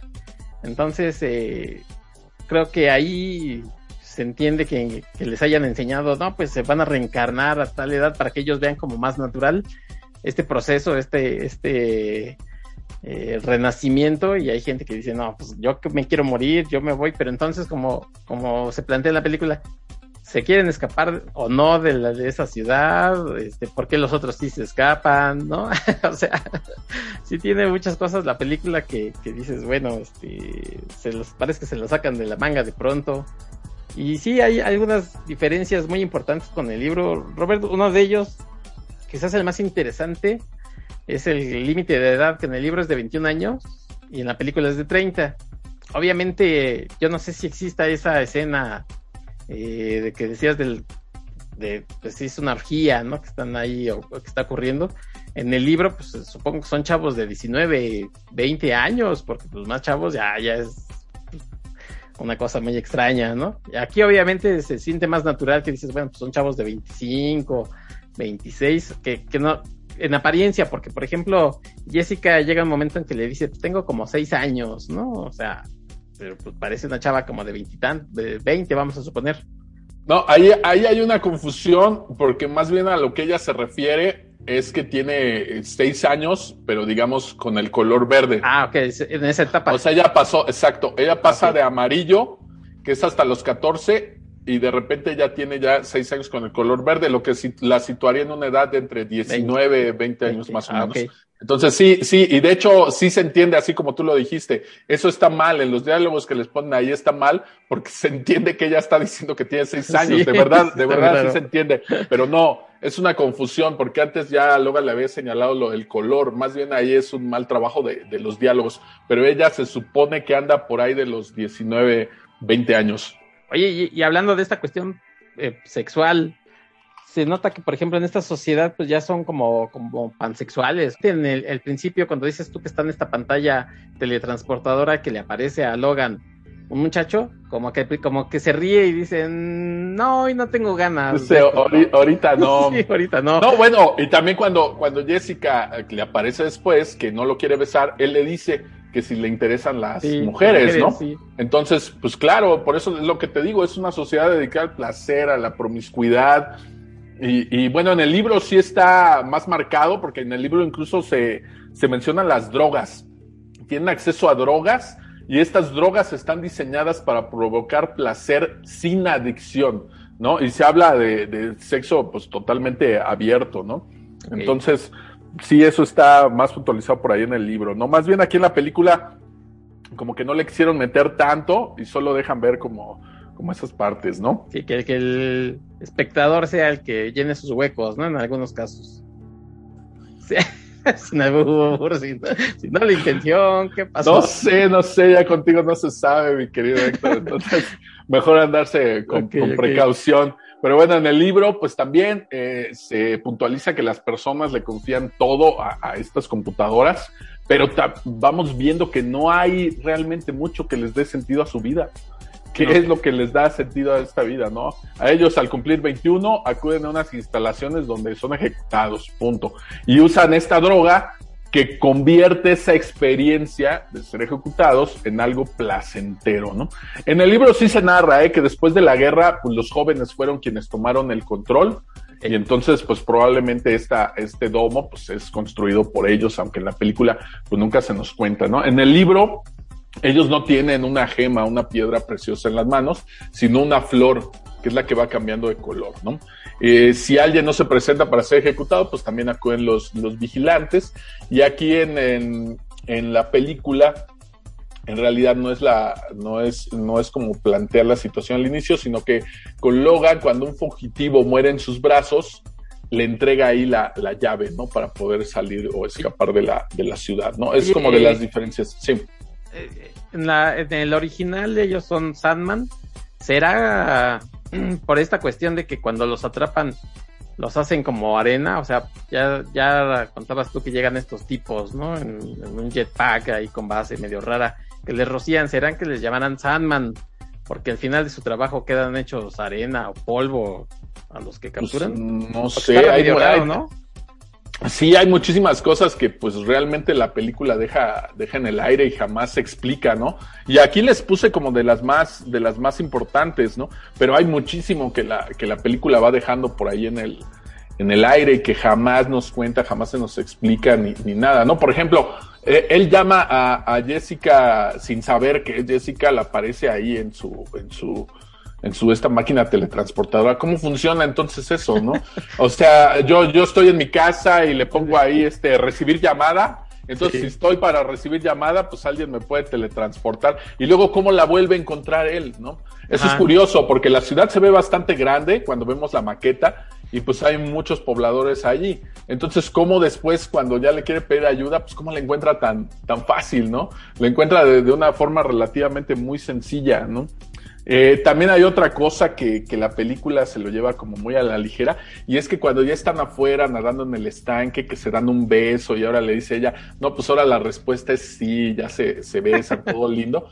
Este, pues la realidad es que a lo largo de lo que vimos antes, pues nunca se va construyendo esta relación eh, afectiva, ¿no? Como que no te la crees que, que estén enamorados, cuando lo que han compartido pues es muy poco y ella ni confiaba en él y él pues nomás la estaba usando para escapar y de repente pues ya se quieren, se aman, se besan. Sí. Entonces esa, esa parte como que no es, no es muy creíble, ¿no? Le faltó darle verosimilitud ahí en, en el guion. Quizás ahí, bueno, yo entiendo como que hay atracción de él eh, hacia ella, o sea, pues desde que llega dice, ah, caray, no, pues sí está guapa la muchacha porque si esta sociedad, ya lo comentaste tú, no tiene ningún eh, eh, signo de que haya relaciones afectivas, ¿no? De hecho, pues no, no pues, pues, ahora sí que todos contra todos ahí, entonces yo quiero suponer que después es las, pues sí, es la Eso lo dices, eso lo dices por la escena donde sí. Francis está en un jacuzzi y le dice a Logan, vente, Ven, vente para acá al agua, ¿verdad? Sí. sí, sí, hay una escena que está como en unos baños este, muy, muy al estilo de, estos europeos o, o, o, de China, donde son como baños públicos y se meten todos juntos a nadar ahí en el baño y le dice, vente para acá, ¿no? Lo dices por esa escena, ¿verdad? Entonces yo, yo quiero pensar que después es como ya la cercanía, ¿no? Que, que, que a lo mejor eh, antes era solamente sexual, así de, bueno, pues dos, tres días y ya adiós y el que sigue. Y aquí ya han pasado cosas. Dos, tres días, doctor. Ah, bueno. Mis respetos, doctor. pues es que. Eh, Fuertes declaraciones, doctor. Y, y, acá, pues te digo, ya van juntos descubriendo cosas, ¿no? A lo mejor. Pero, pero es eso que te digo, o sea, uno tiene que ir imaginando y construyendo cosas que la película pues no, no explica, ¿no? Y para darle cierto sentido, porque de otra forma, pues no lo tiene. Pues fíjate que a pesar de que ya pasaron muchos años y que tenía mucho que no la veía, me sigue gustando la historia, ¿eh? Sigue teniendo estas contradicciones y estos huecos, pero me sigue gustando la, la historia. Creo que es un buen planteamiento. Y, y, después en el tiempo podrías encontrar historias que estaban de alguna manera haciendo referencia a Logan's Run, ¿no? Como la isla, fuera del aire hablábamos sí. de, de, la isla con Iwan McGregor este, y, y novia Scarlett este, que tiene muchísimo de, de Logan's Run, ¿no? Hay, hay, muchas referencias por ahí a, es de Michael Bay, a, a ¿no? Logan's Run. Ah, sí, sí, sí. ¿No? Bueno, no sé, no sé el libro o, o, el guion, no sé si es un guion original o está basado en algo, la verdad no me di la tarea de buscarla, pero es obvio que hace, hace muchas referencias a Logan's Run. Por supuesto, hay un abismo de, de diferencia entre la producción, el vestuario, la ambientación, claro. la música, el ritmo, porque pues esta de, de, Logan's Run, pues la verdad tiene en muchas partes tiene un ritmo bastante lentón. Sí, ya y, y, lento. y la, la, historia se presta para que tuviera mucha más acción, ¿no? La, la, historia se presta para hacer algo, este, pues incluso angustiante de cómo los van persiguiendo y todo este rollo, y la película no lo aprovecha en, en su momento en cuanto al ritmo narrativo que tiene. Pero la historia me sigue gustando mucho, me parece, me parece muy buena yo creo que un, un remake funcionaría bastante bien eh, en estos tiempos. Creo que ya pasamos esa barrera del, del género, de, de, que en esos años, pues aunque la ciencia ficción se consideraba popular en, en, en, los libros, en la literatura, pues en las películas en ese momento no era tan popular. Un año después llega Star Wars y bueno, es una space opera, pero pues llega, llega a cambiar todo esto también de la, de la ciencia ficción, ¿no? Entonces yo creo que un remake le vendría, le vendría muy bien, ¿no? Esto de la ciencia ficción, pues así empezó el cine. La, la primera película de, de George Méliès eh, del viaje a la luna, pues vaya, no es, no es un documental, ¿no? Bueno, aunque la primera filmación que se hizo en la historia sí fue un documental, pues la primera película como, como tal, pues es esta de, viaje a la luna, ¿no? Recordemos que ya había grandes historias desde el cine mudo, el expresionismo alemán, ahí tenemos a Metrópolis de la década de los 20 del siglo pasado, por ejemplo, que sigue siendo un gran, gran, gran referente. Y pues para ser de los años 20, María, el robot que aparece en Metrópolis, está mucho mejor hecho que, que el box aquí de, de 1976, caray. Sí. No es posible que con más de 50 años de diferencia y este robot se vea bastante piñata, ¿no? Entonces sí, yo creo que aquí lo, lo valioso de la película, pues es la historia. Yo creo que el actor protagónico también me gusta mucho, me sigue gustando cómo hace su papel. Sí, se la crees sí. bastante bien. La verdad, muy, muy metido en lo suyo, muy en su papel bastante bien llevado. La volví a ver y me sigue gustando. Esta chica Jessica, pues te digo que es un, un, un, libro o un guion escrito de manera muy machista, porque sí está ahí principalmente pues como de adorno, ¿no? Como para acompañar al protagonista. Dos, tres cosillas es lo que llega a ser por ahí en la, en la, en la historia, pero realmente pues nada más está como para como para acompañarlo, ¿no? Y esto que decías de que su vestuario se usaba en los ochentas, caray, cuando aparece por primera vez con esa túnica verde que tiene todo el costado completamente descubierto. yo crecí, yo crecí en los ochentas, jamás vi eso que tú dices, ¿no? Oye, tú te la bueno. pasabas viendo a los cantantes masculinos que vestían así, pero pues Oye, yo hubiera querido ver una, una fémina vestida. Ahorita que acabe este programa, googlea a Yuri y vas a ver cómo sí vestía así, pero con más ropa, pero tenía sus mayones. Ah, no, pero Jessica no trae mayones. Bueno. Trae, la, la, primera vez que aparece solamente trae sí, sí, como sí, esa, Y esa, además esa. es una telita que deja ver prácticamente todo, ¿no? Así es, por eso te digo, bastante, bastante machista, mucho, pues podríamos decir fanservice, porque las veces que aparece ella desnuda, pues yo creo que ni siquiera está bien justificado, ¿no? Nada de, pues a ver que se desnude para que en el cine todos digan wow, ¿no? Sí, sí. Entonces, sí, la verdad no, para nada está, para nada está justificado, ¿no? Ah. Entonces, este, digo, fanservice, por supuesto que, que, en aquel momento seguramente fue, fue un hitazo ver eso en el cine. Digo, ya mencionaste las otras películas que estaban en su momento eh, en aquel año, y pues esta sí dista mucho de, de las historias que se estaban presentando allí, ¿no? Por supuesto, no, no estoy comparándola, no estoy diciendo que, que es mejor que Taxi Driver, por ejemplo. Me gusta Oye, pero muchísimo. Por, ejemplo, en, en, King Kong, que es la protagonista, es eh, Jessica Lange, ¿no? También Ajá. hay un momento en el que están en la isla que también aparece prácticamente con un vestidito ahí. Bueno.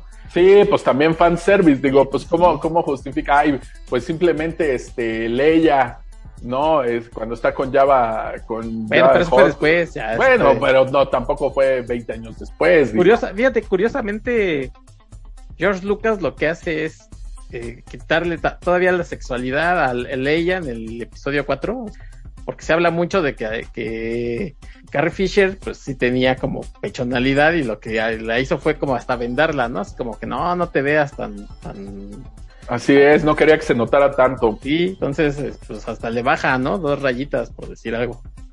Sí, pero luego ya la ves ahí con Java, con ya, bueno, ya y... ya. Pero princesa, mucho gusto.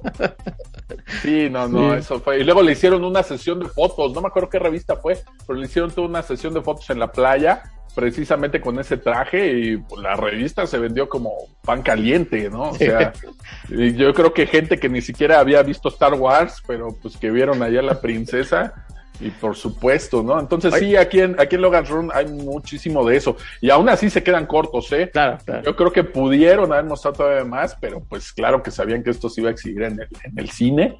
Eh, y, y, pues tenían que guardar como cierta, cierta distancia, ¿no? Oye, oye Robert, y bueno, pues eh, un tema que también, una cosa que, que uno dice, bueno, ¿qué onda con estos chavos que al final tienen que salir de este domo? Que eran unos inútiles. ¿Qué diablos van a hacer eh, afuera, no? O sea, porque el otro señor, pues, el otro señor. Lo no que te plantea la película, nada más reproducirse, porque pues no van a saber ni cómo obtener comida, no. ni cómo, o sea, ¿qué porque el otro pobre ¿no? le preguntan y, oiga, y esto, mi mamá me decía, pero yo ya ni me acuerdo. Pues fíjate que sí hay, este, la verdad ahí, este señor tendríamos que intuir que va a ser como su guía, digo, en el diseño de vestuario, y del personaje, pues él está planteado para parecer un personaje bíblico, ¿no? Sí, Como si fuera un Moisés, Ah, solo que no trae, sí. no trae las tablas, ¿no? Pero este, pues él tendría que ser en ese momento, pues como su guía de ellos, ¿no?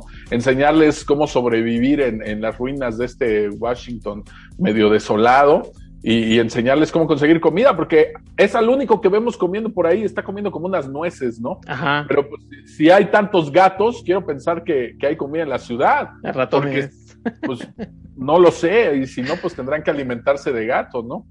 Sí, ándale, de Pues bichote. ni modo, tendré, sí, tendrían que ser chinos y aventarse por ahí un garabato. Saludos a Sí. garabato, que por ahí hasta se debe haber despertado y se deben haber erizado los, Sí, los sí, pelos ¿cómo de la nuca.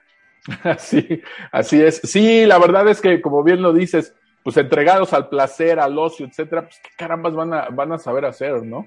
O sea, cómo van a sobrevivir en ese mundo de allá afuera. Pero bueno, esa parte sí, sí se las compro, porque precisamente es de esos planteamientos la película, ¿no? Si, si vas a llegar a un mundo, a una vida que hay más allá, pues precisamente cómo vas a sobrevivir, ¿no? Ya saliste y luego, eso Claro. es, es la parte que le queda como, a- como a uno, a uno como espectador, ¿no? Sí, yo, yo Entonces- prefiero una película que al final te plantee preguntas que a que simplemente pues ya me divertí y adiós, ¿no? Este, eh, ah, por las razones equivocadas, o sea, porque no está suficientemente bien planteado, pero sí genera preguntas que uno dice, bueno, o sea, si se hace este domo en el que todo está padre, pues llega el momento en el que explotan las cosas, ¿no? Y entonces hay que empezar de cero y no es tan fácil.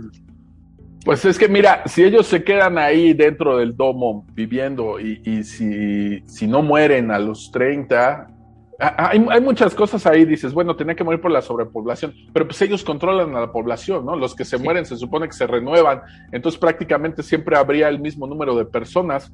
Entonces, pues la explicación de la falta de recursos creo que no es suficiente justificación porque sigue habiendo el mismo número de personas. Y si mueren a los 30, pues ¿por qué ya no son útiles para qué? Si ni siquiera son fuerza de trabajo, ¿no? Si dijeras, es que ya no son jóvenes, ya no me sirven para trabajar, pero pues ni trabajan.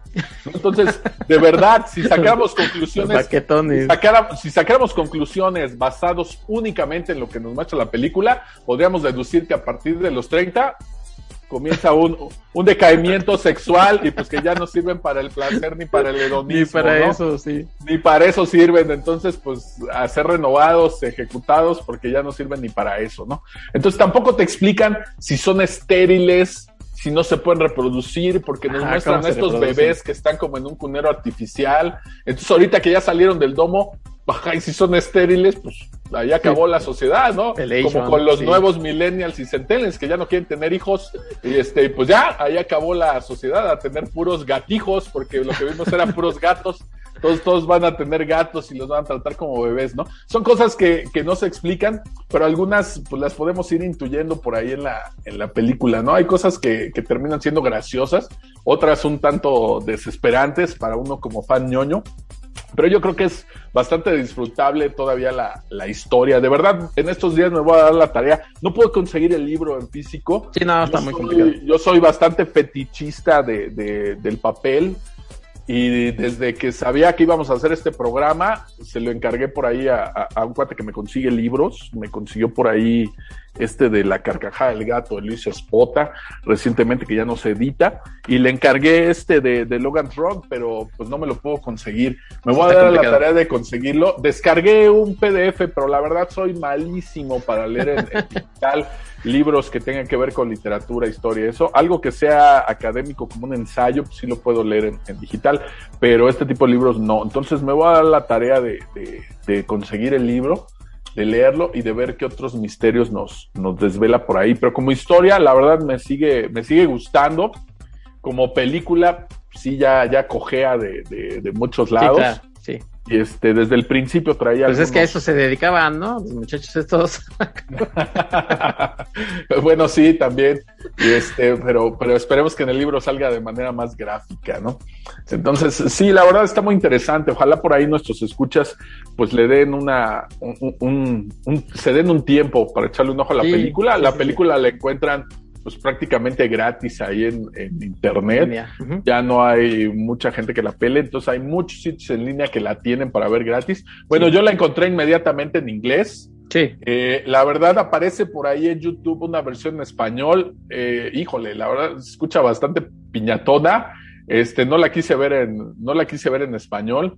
Yo me la aventé en inglés, no trae subtítulos, pero tampoco es que tenga un guion tan complicado que no puedas entenderle, aunque no hables 100% eh, inglés. Bueno, nadie habla 100% inglés, pero digo, si medio le agarras la onda al inglés, le vas a poder entender perfectamente y sin problemas, porque no trae un gran trabajo de, diálogos y tiene, pues, esto que, a veces los diálogos son reiterativos con lo que está ocurriendo en, en escena, ¿no? De repente llega a ser un poco molesto, pero si la ves así en línea en inglés, pues esto también ayuda para que puedas entender perfectamente lo que está ocurriendo por ahí en la, en la trama, ¿no? Sí, oye, y este, esta historia eh, generó algunas otras eh, cosas, ¿no? Como una serie de televisión y un cómic. Así es, mira, la serie de televisión traté de verla, pero la verdad está como de si la película ya no, usaba. No, no, no, Sí, no, la película es lentona en muchas partes. No, la serie la verdad no la pude ver. Me aventé dos capítulos y ¿sabes por qué no la vi? Además de que está muy lenta, ya cambian muchas cosas, ¿no? Ahí ya aparecen unas cosas que son como unos cyborgs que adoran unos esqueletos con túnicas negras. No, no, no, una cosa ya más viajada. De, de repente cuando la empecé a ver hasta pensé que me había equivocado. Dije, ay, no creo que le puse a otra que no era. No, ya después vi que sí era esa y dije, no, yo no sé de dónde sacaron esto. Dejé de ver la serie, pero existe un cómic, eh, un cómic eh, dibujado por George Pérez, quien recientemente pues eh, nos dio la noticia a finales del año pasado que sufre un terrible cáncer y que se acaba de reeditar ahorita este cómic de, la JLA contra los Avengers y que va a beneficio de, pues, de combatir esta enfermedad. Eh, que esperemos que, que, que, aunque sabemos que es una enfermedad terminal lo que él tiene, pues que nos dure todavía otro ratito, porque él eh, pues trató de convivir hasta los últimos días con sus fans, regalarles firmas, fotos, etcétera. Bueno, una persona muy linda, estuvo por aquí en la mole, no sé en qué año porque yo no fui, pero se portó súper con, con, todos sus fans. de conocerlo ahí. Ah, pues se portó chidísimo con, con todos sus fans. Bueno, pues este cómic está dibujado por él, eh, está basado en la película. De verdad, busquen también el cómic. Aparentemente no se terminó de publicar la historia. Creo que únicamente salieron siete números. Eh, ignoro cuál era la, cantidad de números finales, pero teniendo en cuenta cómo eran las miniseries, pues tendría que haber sido de 10 o de 12, De 12 números, cuando mucho. Pero si le echan un ojo al cómic, van a ver de qué manera está muy bien adaptado. Yo creo que justo lo mencioné en, en, otro programa que se llama Puros Cuentos. Yo creo que este es el primer cómic donde ya vemos a un George Pérez con un total dominio de lo que es la secuencia narrativa, de la, de la narrativa de, de, los, de las viñetas, de los cuadros en cómic, del encuadre, del manejo del color, de las perspectivas y por supuesto de su sello característico que son las expresiones y el dibujo de todos estos personajes, ¿no? Yo creo que es el primer cómic donde nos muestra pues la maestría que, que él maneja, ¿no? Y, y, échenle un ojo, este cómic salió por ahí en el 77, al mismo tiempo que salió la, la serie, y es de Marvel Comics. Marvel Comics, curiosamente, tiene muchos cómics que son adaptaciones de películas. De aquellos Los cómics son muy buenos. Alguna vez hablábamos del cómic de Dune, que recientemente se acaban de ganar ahorita el Oscar y, y toda esta onda. Este, pues está el cómic y de verdad el cómic es bastante bueno, el de Dune. Eh, la, la, película que salió recientemente me dio un poquito de flojera y la verdad no la vi, pero el cómic, si, si, lo ven, es bastante bueno y Marvel Comics tiene muchas adaptaciones y, de este bueno, tipo pues, de, de, películas. Eh, ellos adaptaron Star Wars, ¿no? No, claro, por supuesto, tienen el de Star Wars también. Bueno, eh, el de 2001 también hicieron una adaptación, el de Blade Runner. Eh, aquí en este que, que comentamos de, de, la fuga de Logan, lo escribe Jerry Conway. Jerry Conway durante muchos años escribió Spider-Man. Y entre otros, claro, personajes de Marvel, pero bueno, pues a lo mejor por ahí lo recuerdan haciendo Spider-Man. Y bueno, ya comentaste George Pérez, ¿no? Una, uno de los grandes. Y sí, desgraciadamente no, no terminó. Por ahí también lo pueden encontrar en línea, no es necesario que, que lo compren.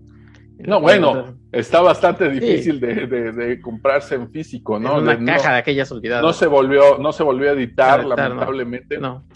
y este, yo no sé cómo esté su rollo de las licencias, pero pues es un material que, que es muy interesante poderse rescatar todas estas adaptaciones que hicieron, que tenían muy buena calidad. Aparte, quiero, quiero mencionar que, deben darse cuenta en qué fecha se publicaron estos cómics. Y cuando la mayoría de los cómics que producía Marvel pues, estaban dirigidos pues para los chavos, que era un rollo de superhéroes, y si bien Spider-Man ya había tocado este tema como de las drogas con Harry Osborn, pues los, sus cómics estaban dirigidos para los chavos, pero si vemos estas adaptaciones, la maestría con las que están realizadas y, nos vamos a dar cuenta que están dirigidas a un público un poquito más maduro, no quiero decir de edad, pero sí de, lecturas, ¿no? de lecturas recorridas. Entonces, eso también me llama mucho la atención, porque son cómics que en ese momento, pues Marvel no estaba no estaba produciendo en masa, digamos, ¿no? Entonces estaba enfocado como a lectores que, que gustaban de este tipo de historias. Ignoro si tuvieron éxito de ventas, probablemente no, dado que la serie pues no se terminó de, de publicar, pero yo creo que era muy buen material, ¿no? Al menos yo como ñoño que me gusta tanto el cómic como la ciencia ficción, pues considero que es un material bastante, bastante bueno y que ojalá algún día pudiéramos ver recopilado en un libro o, en una publicación de, este tipo, ¿no? Una antología por ahí en inglés, estaría genial publicar todos estos cómics, ¿no? Imagínense un ómnibus de estos que tanto, tanto adoran los fans, estos ómnibus de Spider-Man y de los X-Men, todo, pero que fuera con estas historias que publicó Marvel, no, hombre, pues para mí sería una, una compra segura, de verdad. Historias, dibujos y narrativa visual muy interesante. Échenle un ojo también si pueden. Incluso el diseño que tiene ahí, infinitamente superior a lo que nos muestra la, película, ¿no? Ahí, ahí, se van a echar un clavado con, con George Pérez, de verdad échenle un ojo, échenle un ojo también por ahí a la, película y pues ya nos dejarán por allí sus comentarios y sus opiniones de qué les pareció. Y a ver si en algún momento deciden hacer pues un remake, ya lo comentabas tú, durante mucho tiempo se ha estado hablando de él. Eh, yo me acuerdo que en los, los 2000 después del éxito de, X-Men se hablaba de Brian Singer. Hace unos años, unos seis más o menos, igual se hablaba de este, sobre todo guionista, eh, Simon Kimber, que después eh, haría como director X-Men Dark Phoenix. La verdad no, no, a mí por lo menos no me gustó tanto. Entonces se hablaba que él, con un guion de él y, dirigiendo, este, por ahí ya andaban en preparación, no llegó a nada y de hecho se decía que incluso, por lo menos lo que se dice en redes, que, querían cambiarle de género al protagonista, ¿no? Digo, creo que no cambiaría porque no, gran cosa, porque no va por ahí la, historia. Pero bueno, pues en caso de hacerse una nueva puesta de esta película, pues por lo menos que sí nos cuenten algunas cosillas más, porque sí, a veces sí nos quedamos con cara de, de what, como dicen por ahí. Y que salga un robot más chido o, que al menos sí sepa boxear ese monstruo. Ah, eso sí, seguro, ¿eh? seguro. Ah, bueno, Robert, pues sí, la fuga de Logan, pues es el comentario de esta película que les recomendamos, por, por lo menos se van a entretener, no sé si si divertir, porque no es así una película súper divertida, pero sí se van a entretener un rato y seguro que, al igual que a, nosotros les van a generar algunas dudas de, de, la sociedad y, bueno, pues de esos años, ¿no? De, los 60 de los 70 que bueno, pues siempre está al, momento actual, como dice Roberto, no tanto es eh, qué es lo que nos depara el futuro, sino en el, en el presente, qué podemos encontrar y cómo se plantean algunas cuestiones. La ciencia ficción para eso está.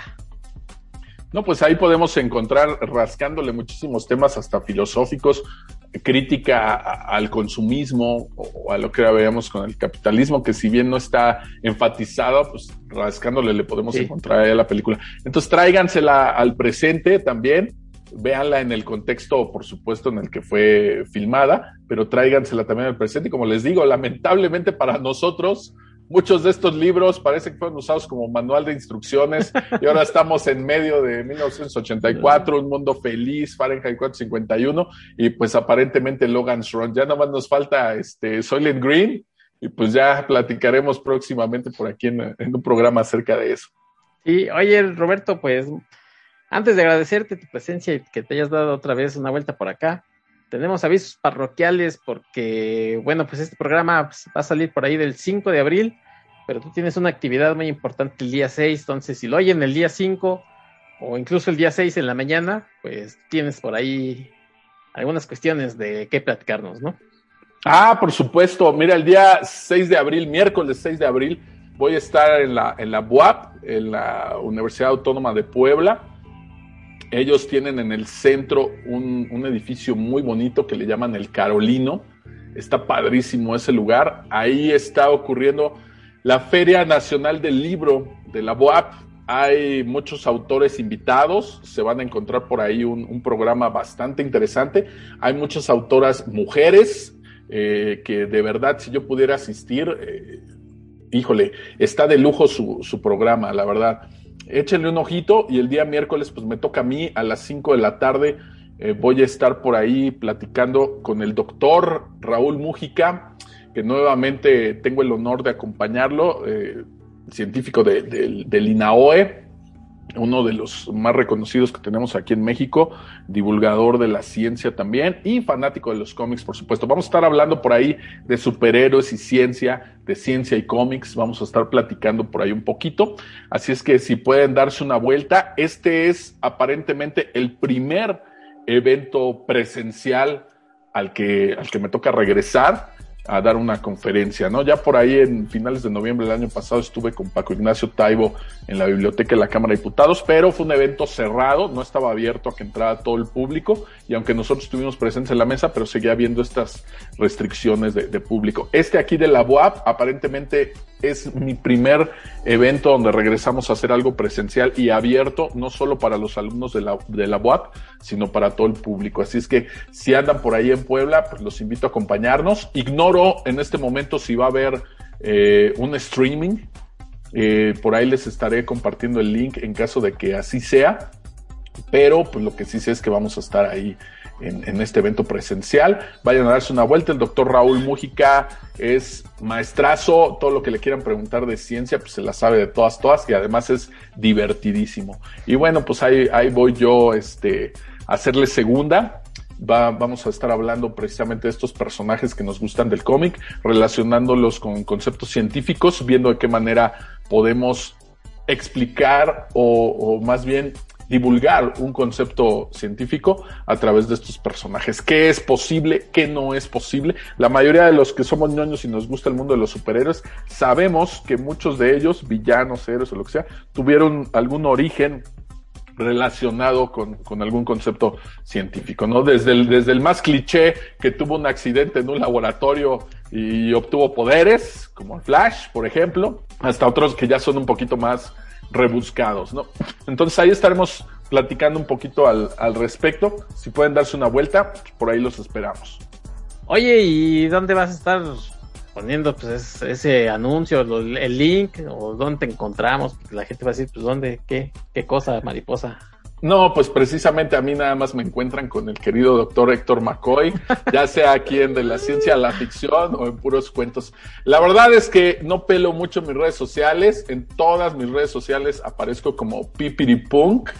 Este, donde más hablo de, de cómics o llego a poner cosas de cómics, pues es en Twitter.